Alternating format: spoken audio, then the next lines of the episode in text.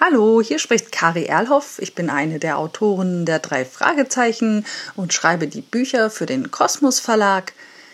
Ich grüße alle Hörer der Zentrale da draußen, alle drei Fragezeichen-Fans, drei Fragezeichen-Buchleser und drei Fragezeichen-Hörspielhörer und wünsche euch weiterhin ganz viel Spaß mit Justus, Bob und Peter und mit der Zentrale.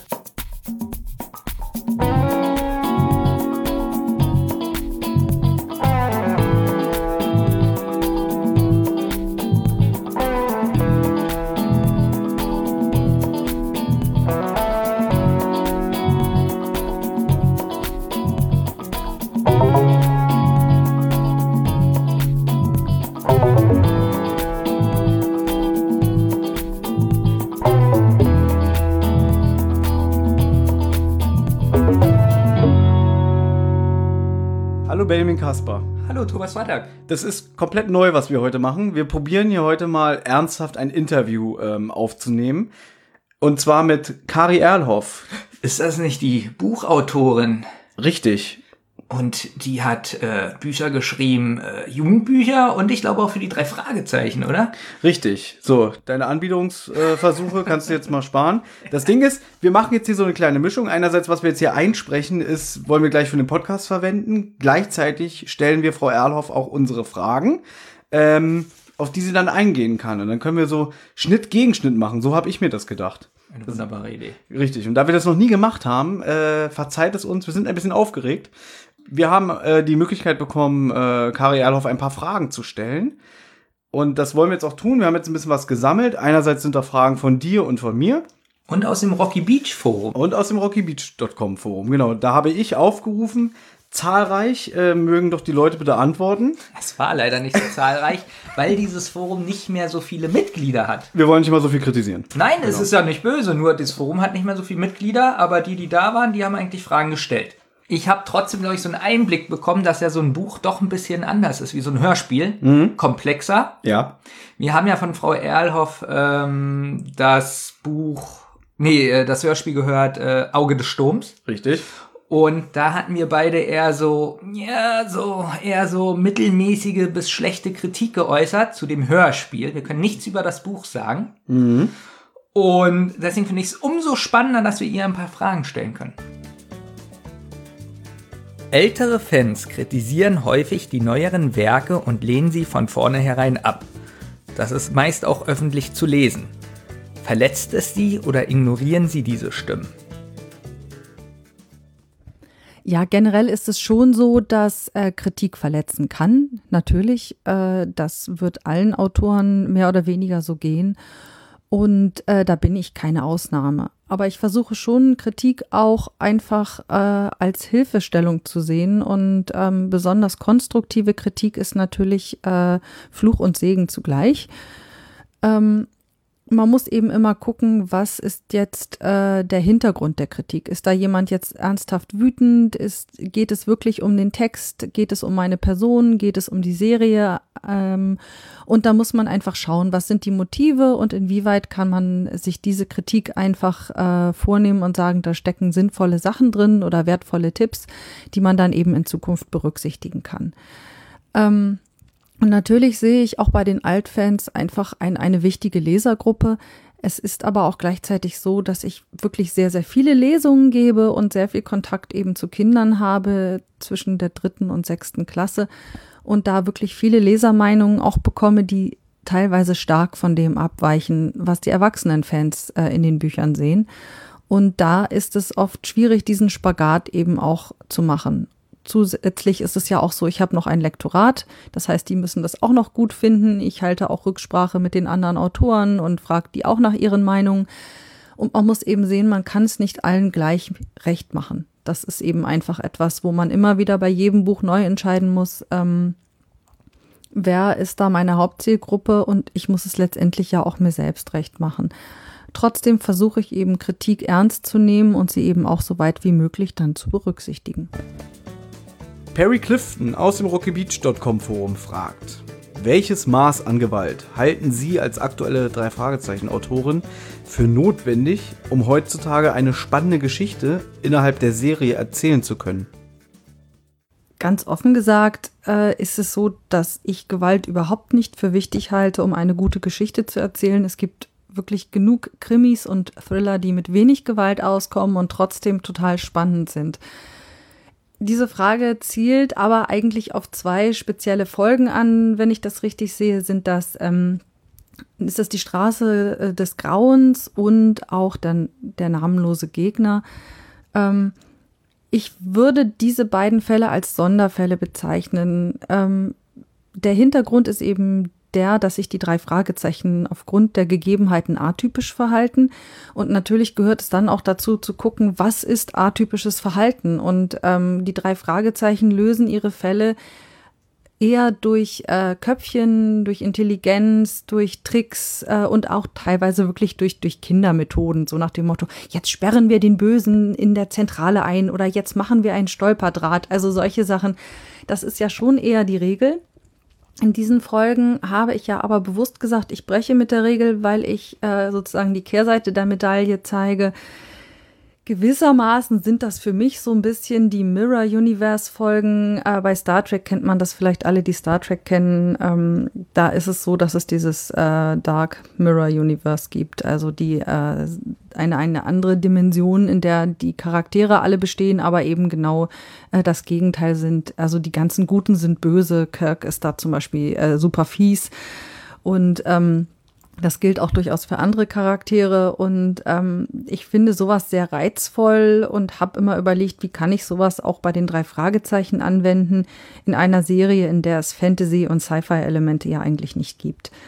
Und ähm, ich bin dann zu dem Schluss gekommen, dass man einfach die Gegebenheiten so anpassen muss, dass die drei Fragezeichen gezwungen sind, sich atypisch zu verhalten und habe dann eben, bevor ich angefangen habe mit dem äh, Plot, überlegt, was ist atypisches Verhalten? Was würden die drei Fragezeichen in einer normalen Folge nicht tun? Hab das gesammelt und so ist es dann eben auch zu diesen Elementen gekommen. In einer regulären Folge würde ich es also nicht unbedingt anwenden. Ähm, auch da ist es aber sehr lustig, dass, dass ich häufig von Kindern angesprochen werde, warum die drei Fragezeichen jetzt nicht mehr Waffen haben und Schwerter und was weiß ich. Es wurde sogar schon mal ein Raketenwerfer genannt in einer Lesung. Ähm, das setze ich also wirklich so gut wie gar nicht um, aber ähm, ab und zu äh, legt es der Plot nahe, zumindest etwas spannender zu werden, indem man vielleicht auch mal ein Bösewicht eine Waffe ziehen lässt oder so. Das schließe ich nicht aus, aber ich äh, peile es auch nicht an. Also ich würde sagen, man kann eine gute Drei-Fragezeichen-Geschichte komplett ohne Gewalt erzählen. Aber wie gesagt, Gewalt ist jetzt auch nichts, was man jetzt komplett per se von vornherein ausschließen muss. Jedenfalls, wenn man einen gewissen Rahmen einhält. Sie haben das Buch Brainwash von Peter Lerengis übersetzt. Hatten Sie beim Übersetzen genauso viel Spaß wie beim Bücherschreiben? Und probiert man den originalen Stil beizubehalten oder lässt man seinen eigenen Stil mit einfließen? Bei Brainwash, bei der Übersetzung hatte ich wirklich sehr, sehr viel Spaß. Das liegt einerseits daran, dass ich äh, Übersetzungen schon im Studium sehr gerne mochte und mir das immer viel Spaß gemacht hat und auch noch nach wie vor Spaß macht. Und zum anderen äh, gehöre ich auch zu den wenigen drei Fragezeichen-Lesern, die wirklich die Crimebusters auch gerne mögen. Und ähm, ich hatte im Vorfeld äh, mit Peter Larangis schon mal gesprochen und mich über das Manuskript unterhalten. Und als dann die Anfrage kam, ob ich die Übersetzung machen würde, da habe ich mich natürlich total gefreut und es hat auch sehr viel Spaß gemacht. Ähm, ich habe meinen eigenen Stil äh, zurückgestellt und habe wirklich versucht, das so zu machen, ähm, wie es im Original ist, halt möglichst so viel wie möglich zu erhalten, so wenig wie möglich zu verändern und ähm, das wirklich so zu machen, wie Larengis das geschrieben hat und nicht anders. In der Übersetzung zu Brainwash, die von Ihnen angefertigt wurde, wird in einer Fußnote auf einen Fehler des Autoren Peter Larengis hingewiesen. Dieser verpasste Justus eine Brille, als jener am Computer arbeitet. Da Ihnen als Übersetzerin dieser Fehler aufgefallen ist, hätte man diesen nicht gleich ausbügeln können und nicht extra als Fußnote erklären müssen. Oder galt es, sich so nah am Original wie möglich zu halten? Wie schon gesagt, war es mir sehr wichtig, äh, den, den Originalcharakter zu erhalten und zu sagen, das ist wirklich diese Top-Secret-Sonderedition, in der die Manuskripte dann auch so vorliegen, wie sie damals dem Verlag abgegeben wurden. Ähm, generell ist es so, dass gerade bei den Crimebusters doch noch in der deutschen Übersetzung viel gestrichen wurde, abgeändert wurde oder eben natürlich auch Sprachwitze nicht übersetzt werden konnten. Äh, das ist absolut legitim für die laufende Serie, das ein bisschen anzupassen. Aber ich dachte, bei so einer Sonderedition ist es natürlich schön, da auch so ein bisschen was von diesem echten ursprünglichen Crimebusters Flair zu haben, der ja teilweise doch auch in den Übersetzungen etwas verloren gegangen ist. Ähm, das äh, ist jetzt aber nicht als Vorwurf gesagt, sondern ich finde das absolut richtig, dass für die äh, reguläre Serie da eben Anpassungen vorgenommen wurden. Aber ähm, es ist natürlich lustig, so ein paar kleine Extras beizubehalten. Und ich fand es schade, die Brille da jetzt einfach äh, zu unterschlagen. Die gehörte da einfach rein.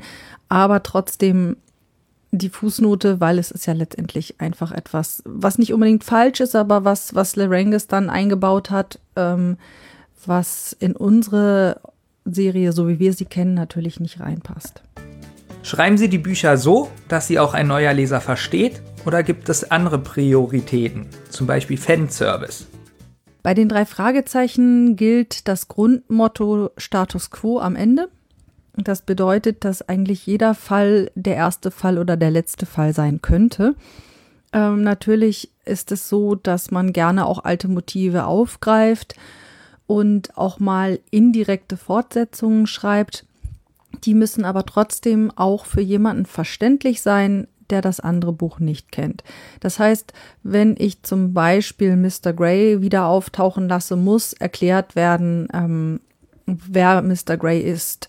Genauso hat das aber Robert Arthur damals auch mit Victor Eugenie gemacht. Also es gibt immer wieder Motive, Charaktere oder eben Orte, die wieder auftauchen, aber sie sind eben so erklärt, dass das ähm, dann auch verständlich ist. Sonst würde das einfach nicht funktionieren bei einer Serie, die äh, nur indirekt äh, nummeriert ist. Also auf den Hörspielen stehen ja Nummern drauf, aber die Bücher sind ja nicht offiziell nummeriert. Insofern könnte man theoretisch auch mit Folge 201 anfangen und danach Folge 4 lesen.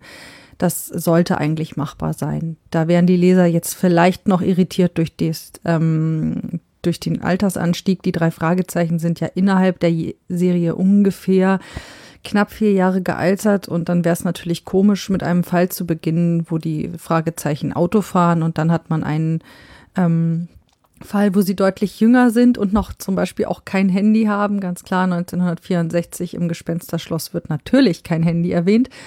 Aber ähm, das sind so die Kleinigkeiten, die ähm, ja, die das einschränken. Aber normalerweise kann man wirklich die Serie äh, beliebig, in beliebiger Reihenfolge konsumieren. Und das äh, sollte auch äh, immer der Fall sein. Mr. Murphy von RockyBeach.com möchte wissen, wird Ihre drei Fragezeichen Story, in der es um Vampire geht, noch veröffentlicht? Sie haben sie wohl vor elf Jahren im Kosmos Verlag angeboten. Kosmos lehnte jedoch ab, äh, weil kurz davor Stadt der Vampire von Marco Sonnleiner erschienen war. Ja, die Vampirgeschichte. Die Frage ist äh, nun schon mehrfach in der Vergangenheit gestellt worden und ich glaube nicht, dass diese Folge jemals noch zum Verlag kommt, denn sie existierte nur als einseitiges Exposé. Und äh, ich weiß ehrlich gesagt noch nicht mal mehr, wo das steckt. Das ist noch in irgendeinem alten Format. Ähm, und ich muss auch sagen, das Thema Vampire ist einfach so äh, abgenutzt gerade. Ähm, ich schließe es nicht aus, dass es vielleicht doch irgendwann noch mal eine Folge mit Vampiren geben wird, aber vorerst glaube ich nicht, dass ich äh, das Thema aufgreifen werde. Wenn in der Kritik ein neues Drei-Fragezeichen-Buch durchfällt, setzen sich dann die aktuellen Autoren zusammen und probieren die Schwäche des Buches zu entschlüsseln oder setzt sich dann die Autorin nur alleine mit ihrem Werk auseinander?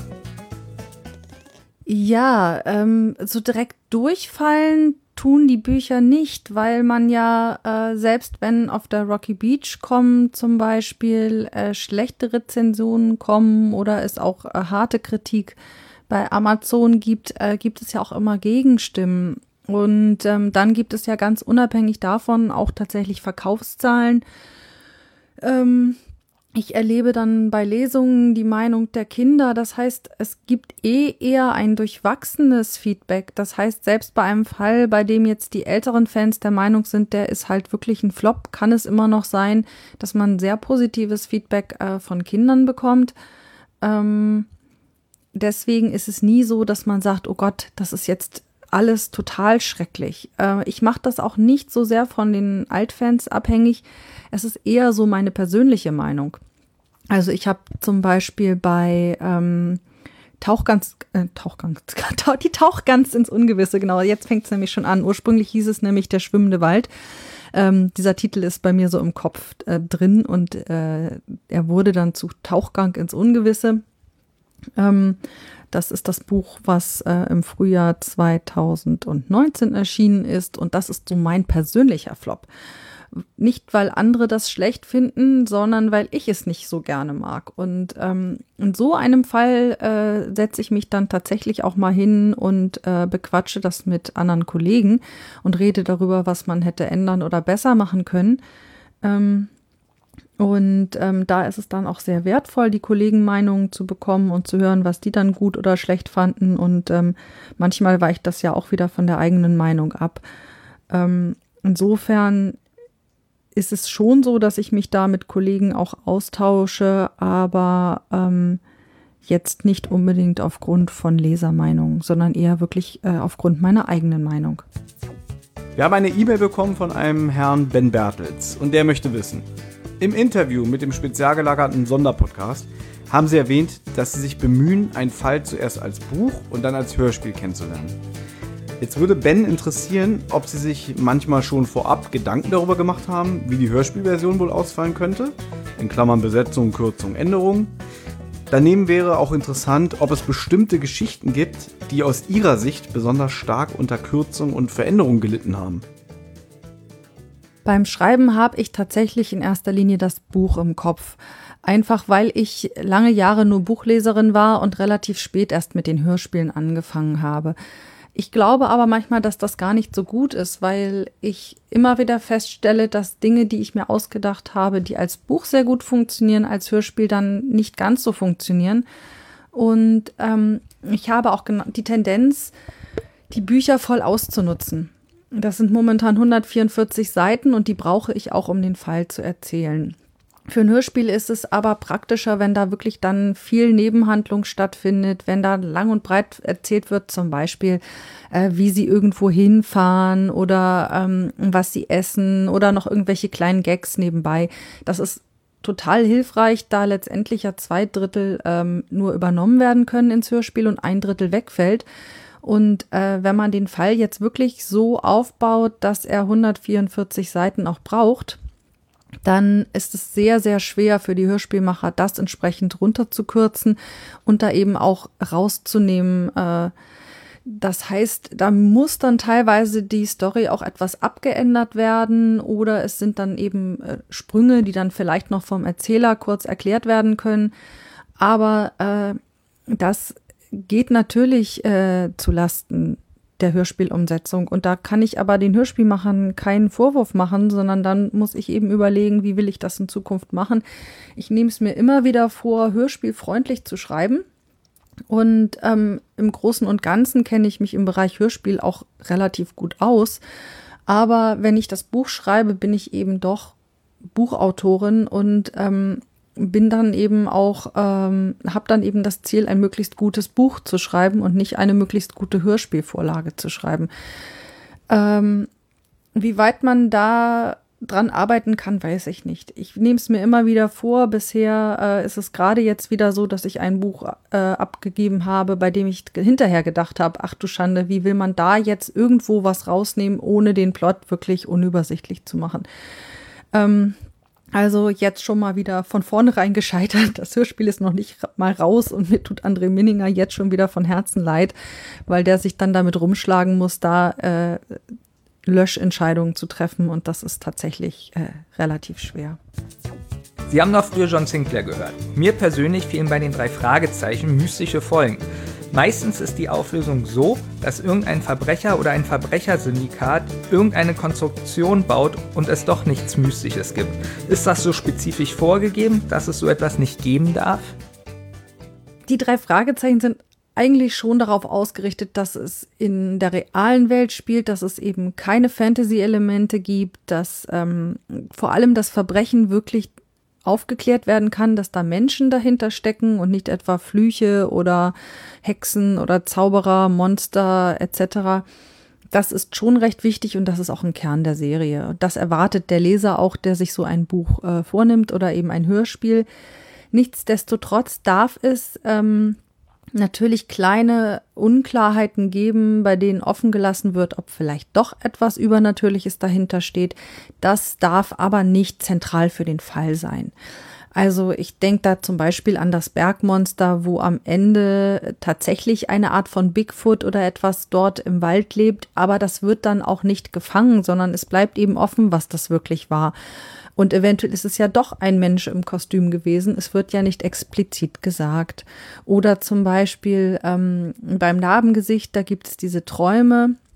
Da kann man sagen, ist es jetzt tatsächlich so, dass die hellseherische Fähigkeiten hat oder ist es einfach ein Zufall? Und genau das muss eben immer gegeben sein, dass es theoretisch auch ein Zufall sein könnte oder etwas, was eben doch noch erforscht werden muss. Vielleicht auch der Start eines neuen Falls. Wir haben es ja schon erwähnt, im Auge des Sturms ist in unserer Folgenbesprechung nicht so gut davongekommen. Wir haben aber allerdings nur die Hörspielversion besprochen. Also es lag zum einen an der doch sehr verworrenen Handlung und der komplizierten Umsetzung des Hörspiels. Wir konnten uns halt nicht vorstellen, dass Kinder dieser Handlung gut folgen können. Daher die Frage, war im Auge des Sturms als Hörspielumsetzung eventuell ungeeignet und funktioniert als Buch besser? Mit welchen Hörspielumsetzungen Ihrer Bücher sind Sie generell zufrieden und mit welchen davon nicht? Ich finde es ganz lustig, dass ausgerechnet das Auge des Sturms ähm, als verworren gilt. Ich kann das aber nach dem Hörspiel teilweise nachvollziehen. Also es ist so, dass das Buch ähm, sehe ich tatsächlich als eins meiner beiden besten Bücher an, weil es gerade so logisch ist und weil es eine ganz lineare Struktur hat und sich jede Handlung aus der davorgehenden Handlung eben ergibt. Und weil die Ermittlungen auch nicht konfus sind, sondern sehr gezielt und ähm, die drei Fragezeichen sehr gezielte Ermittlungstechniken auch anwenden. Ähm, dass sie sehen etwas, sie recherchieren, sie gucken nach, sie, sie beschatten. Also das ist alles sehr äh, strukturiert. Und ähm, das ist natürlich schwer im Hörspiel umzusetzen. Zumal es so ist, dass äh, Peter ganz viel im Buch Dinge beobachtet, Dinge erlebt und Dinge durchdenkt. Und man natürlich da als Leser sehr stark im Kopf von Peter ist. Das lässt sich im Hörspiel nicht umsetzen. Man kann nicht die Innenansicht von Peter im Hörspiel zeigen, der kann nicht die ganze Zeit laut denken. Das wirkt eben komisch. Das kann natürlich der Erzähler zu einem gewissen Teil machen, aber der Erzähler ist bei den drei Fragezeichen jetzt nicht so massiv vertreten, dass er jetzt wirklich jede Szene erklärt oder sagt, was Peter sieht, sondern wir erleben die drei Fragezeichen da sehr stark im Dialog und dann teilweise eben auch in ihren Handlungen.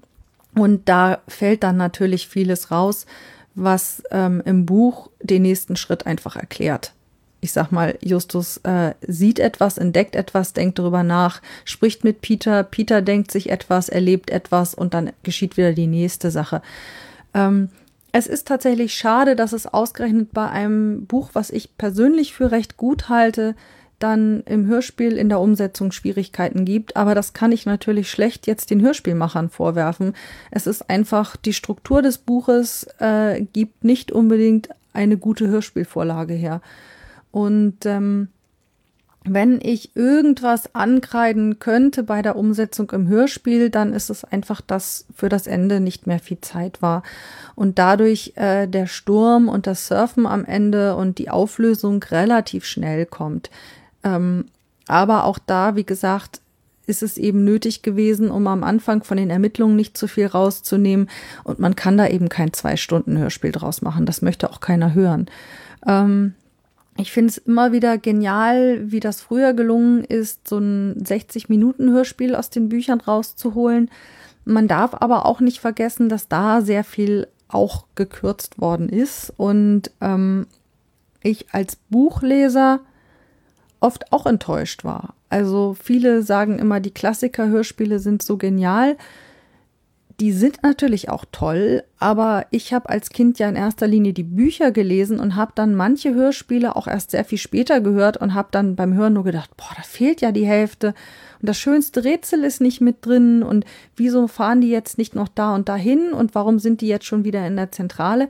Das ist mir schon negativ aufgefallen.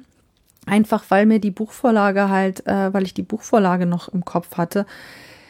Das ist so einfach ein Grundproblem zwischen Buch und Hörspiel und das wird man nicht so leicht lösen können. Ähm, insofern äh, ist es halt einfach in dem Fall schade. Dürfen Sie Ideen für das Buchcover einbringen und finden Sie eines zu Ihren Büchern unpassend? Ich darf tatsächlich Ideen einbringen für Buchcover. Ähm, und äh, auch mal zum Beispiel Fotos schicken oder Skizzen, Zeichnungen und ähm, schreibe auch meistens dazu, wovon das jetzt handelt und äh, beschreibe einzelne Objekte oder äh, Personen, die relevant sind für den Fall. Ähm, direkt unpassend finde ich eigentlich kein Cover. Es ist manchmal so, dass man sich selber vorher was komplett anderes vorgestellt hat und da gab es mal Fälle, wo ich im ersten Augenblick enttäuscht war. Und wenn man es dann äh, sacken lässt, sind das oft gerade die Cover, die ich im Nachhinein total schön und ähm, einfach total passend finde. Ich muss dann erstmal einfach diesen Gedankensprung machen, dass äh, Silvia Christoph da etwas anderes in dem Fall wichtig oder schön gefunden hat und das entsprechend umgesetzt hat. Aber unglücklich bin ich tatsächlich mit keinem Cover. Ganz im Gegenteil. Ich bin total froh, dass ich mit Silvia Christoph zusammenarbeiten kann und ähm, ich mag ihren äh, Zeichenstil und ähm, sie ist einfach eine tolle Person und ähm, ja, ist auch jemand, mit dem man einfach sehr gut arbeiten kann und mit dem man sich gut austauschen kann. Und ähm, ich würde mich sehr freuen, wenn sie noch lange die Cover macht und ähm, wir da noch viele tolle Cover von ihr bekommen können. Und ähm, es ist eher so, dass ich mich an dieser Stelle eher bedanken würde dafür, äh, wie toll sie das gemacht hat und ähm, ja, wie nett das einfach ist, mit ihr zu arbeiten. Der Verlag kommt auf Sie zu und sagt, wir müssen die Serie leider einstellen und es ist Ihre Aufgabe, eine letzte Geschichte als Abschluss zu schreiben. Wie würden Sie die Serie beenden? Die Serie wird eingestellt. Also ich hoffe, äh, dass dieser Tag nicht so schnell kommt. Ähm, es wäre aber natürlich schon irgendwie lustig zu sagen, man macht eine Geschichte, äh, die den Abschluss der Serie darstellt. Ähm, spontan würde ich jetzt sagen, ich würde dann zum Schluss einen Zeitsprung machen, einfach um es wirklich abzuschließen, dass dann irgendwie die drei Fragezeichen vielleicht nochmal 10, 20, 30 Jahre später gezeigt werden und dann vielleicht nochmal den letzten Rest dieses Falles aufklären. Ähm, so ganz, ganz kurz hat es mich gejuckt zu sagen, ja, dann sterben sie am Ende alle. Aber ganz ehrlich, das könnte ich nicht und das würde ich auch nicht wollen. Und äh, das will dann auch keiner lesen. Ähm, das wäre ja ganz, ganz furchtbar, wenn die Helden unserer Kindheit dann äh, plötzlich sterben würden. Die sind natürlich unsterblich und ähm, es wäre dann eher eine logische Konsequenz zu sagen, man zeigt sie nochmal irgendwie mit Mitte 30, wie sie dann ihr Archiv finden und dann irgendwie abschließen oder so. In irgend so einer Form würde das vermutlich dann enden. Mögen Sie eine Drei-Fragezeichen-Figur gar nicht? Äh, ich muss da jetzt ernsthaft drüber nachdenken. Also natürlich gibt es in der Serie die totalen Unsympathen, aber ich finde Unsympathen sind äh, zumindest in äh, Buchform eigentlich klasse Charaktere. Insofern könnte ich da jetzt aus dem Stegreif gar nicht irgendwie jemanden nennen. Haben Sie als Kind außer drei Fragezeichen, TKKG und äh, Geistjäger John Sinclair auch andere Hörspielserien gehört? Vielleicht Bibi Blocksberg oder Benjamin Blümchen? Könnten Sie sich vorstellen, für diese Serien auch mal eine Geschichte zu schreiben? Ich habe in den 80er Jahren sehr viel Hörspiele gehört. Äh, Bibi Blocksberg natürlich rauf und runter, TKKG, äh, sehr spät dann auch die drei Fragezeichen, äh, ein bisschen Fünf Freunde, Pizzabande, Funkfüchse, all das. Äh, nicht ganz so intensiv. Benjamin Blümchen äh, später dann gar nicht mehr. Das habe ich dann relativ schlecht ausgehalten, den sprechenden Elefanten. Und äh, klar könnte ich mir vorstellen, dafür zu schreiben. Teilweise ist es ja auch schon so, dass ich für andere Kinderserien bereits tätig bin. Ich mache nicht nur die drei Fragezeichen und die drei Ausrufezeichen, sondern bin durchaus ähm, unter Pseudonymen auch im Kindermarkenbereich sonst tätig. Aber äh, ich muss auch nicht überall mitmischen. Sie haben früher für Mädchenmagazine Horoskope geschrieben, Hand aufs Herz. Denkt man sich die Texte dafür einfach aus oder gab es ein Potpourri an vorgefertigten Sätzen?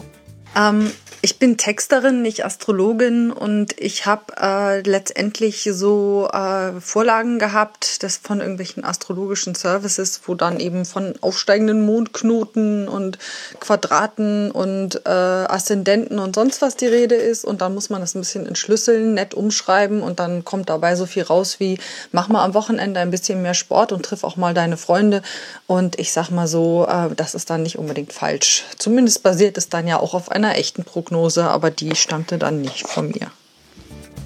Eine Frage zu Ihrer Zukunft. Sehen Sie sich noch in zehn Jahren als Drei-Fragezeichen-Autorin oder könnten Sie sich vorstellen, noch mal was ganz anderes zu machen? Also vielleicht eine eigene Jugendbuchserie starten oder vielleicht ganz andere berufliche Wege zu gehen? Also wenn ich Astrologin wäre, könnte ich diese Frage jetzt super beantworten. Auch ein Blick in meine Kaffeetasse auf den Kaffeesatz verrät eigentlich gerade nur, dass der Kaffee alle ist und ich neuen kochen muss. Insofern kann ich da einfach überhaupt keine Prognosen machen. Entweder ich schreibe dann noch für die drei Fragezeichen oder mir sind die Ideen ausgegangen oder ich mache dann hauptsächlich andere Serien. Ich kann das jetzt gerade gar nicht beantworten. Ich bin selbst gespannt, was dann in zehn Jahren so ist. Haben Sie bei Gesprächen mit dem Verlag schon einmal angefangen zu heulen oder vor Wut gegen den Tisch getreten, weil Sie mit einer Entscheidung nicht einverstanden waren? Gegen den Tisch getreten, das ist gut. Also ich äh, schrotte da regelmäßig die Büros. Ne? Ich komme da rein, ich drehe durch, ich schmeiße Zimmerpflanzen.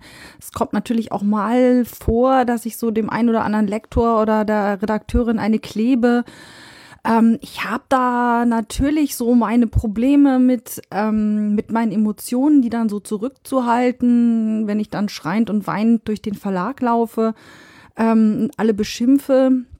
Äh, das kommt natürlich so bei jedem Buch ein bis zweimal vor.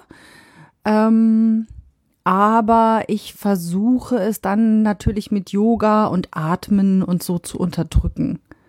Und äh, bevor jetzt ein falscher Eindruck entsteht, äh, die ehrliche Antwort ist nö.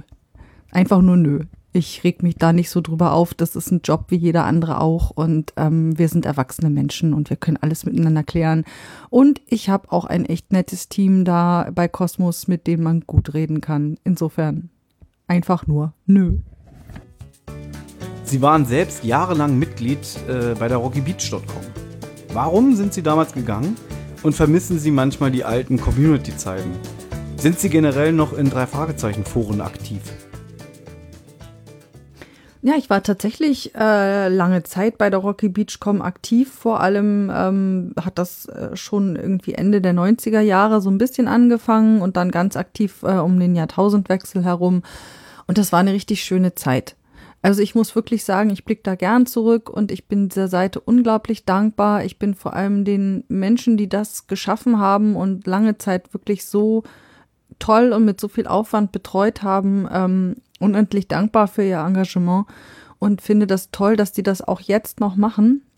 Für mich ist es einfach irgendwann so gewesen, dass ich zu vielen Leuten auch Privatkontakt hatte und dass es sich einfach ergeben hat, dass man dann dem Studium durch war, die Verpflichtungen wurden mehr und die Zeit, die man dann im Internet verbracht hat, ist dann weniger geworden entsprechend und ähm, ich hatte irgendwann auch nicht mehr das Bedürfnis, zu jedem Punkt etwas sagen zu müssen, weil die Diskussionen äh, sind ja teilweise nicht neu. Es sind neue Fälle, die besprochen werden, aber das, was besprochen wird, ist ja nicht unbedingt jetzt äh, komplett neu. Insofern ähm, ist das einfach irgendwann in erster Linie ein Zeitfaktor gewesen, aber auch dann so die Vorstellung, dass ich da jetzt gar nicht groß was zu sagen kann oder teilweise vielleicht auch gar nicht mich da so einmischen möchte. Und ähm, ich finde es gut, dass es die Rocky Beachcom immer noch gibt. Ich nutze sie auch gerne mal zwischendurch als Recherchetool. Ich lese die Rezensionen und ähm, guck eben hin und wieder auf die Seite und freue mich, dass sie noch da ist. Aber äh, in meinem Leben spielt sie jetzt einfach nicht mehr die Rolle, die sie vielleicht noch so vor 15 Jahren gespielt hat. Zum Schluss noch mal eine Frage aus dem RockyBeach.com Forum. Und zwar möchte Professor Carswell wissen, in welchem Jahr prognostizieren Sie von künstlichen Intelligenzen geschriebene Drei-Fragezeichen-Romane und würden diese den Turing-Test bestehen? Ähm, jetzt muss ich mich echt zusammenreißen, nicht eine halbe Stunde lang zu reden, weil das eigentlich äh, voll mein Thema ist. Ähm, ich könnte jetzt erzählen, äh, was ich vor 15 Jahren im Bereich Neurolinguistik gemacht habe und ähm, was ähm, ich zwischendurch für Ideen für drei Fragezeichenfälle auf der Basis habe. Ich habe sie zum Glück alle verworfen, weil ich der Meinung war, das ist etwas, was äh, nicht in die Serie reinpasst. Und ich danke da auch ganz herzlich an dieser Stelle den Kollegen, die mich da bestätigt haben und gesagt haben, hast du recht, das passt tatsächlich nicht. Ähm, und äh, ich finde es total spannend, was sich auf dem Sektor getan hat. Und ähm, ich verfolge das Thema gerne in, ähm, auch in, in, fiktiven Filmen und Büchern. Ähm, finde es aber auch spannend, was sich in der realen Wissenschaft da getan hat. Und ähm, um es kurz zu machen, ja, ich glaube, es ist möglich, weil die drei Fragezeichen die entsprechende Struktur bieten. Eine große Datenbank ähm, ein relativ klares Regelwerk, eine funktionale, nicht literarische Sprache ähm, und eben auch ähm, Quellen, die damals zum Beispiel Robert Arthur benutzt hat, um die Serie äh, zu entwickeln, die man relativ gut analysieren kann, zum Beispiel den Sherlock Holmes Kanon, den man dann nehmen kann, um so Fallstrukturen, äh, Methoden oder so etwas zu übernehmen.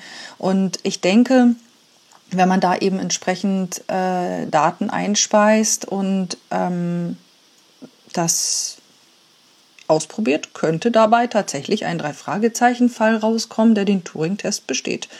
Das äh, zweifle ich nicht an. Die Frage ist, wann sowas äh, funktionieren kann. Theoretisch könnte es wahrscheinlich jetzt schon funktionieren.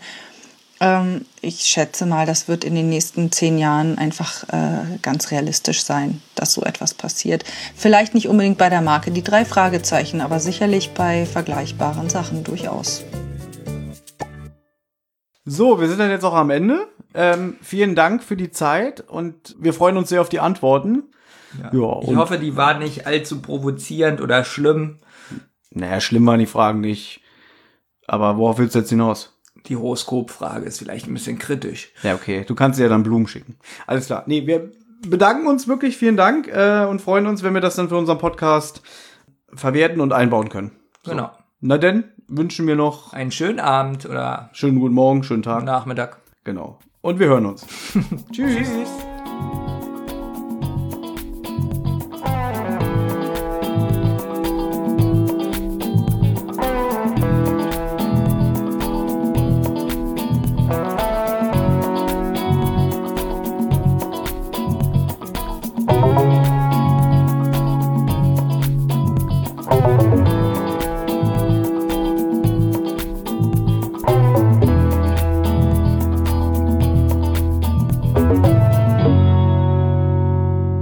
Anregungen, Lob oder Kritik? Dann meldet euch zum Beispiel über Twitter.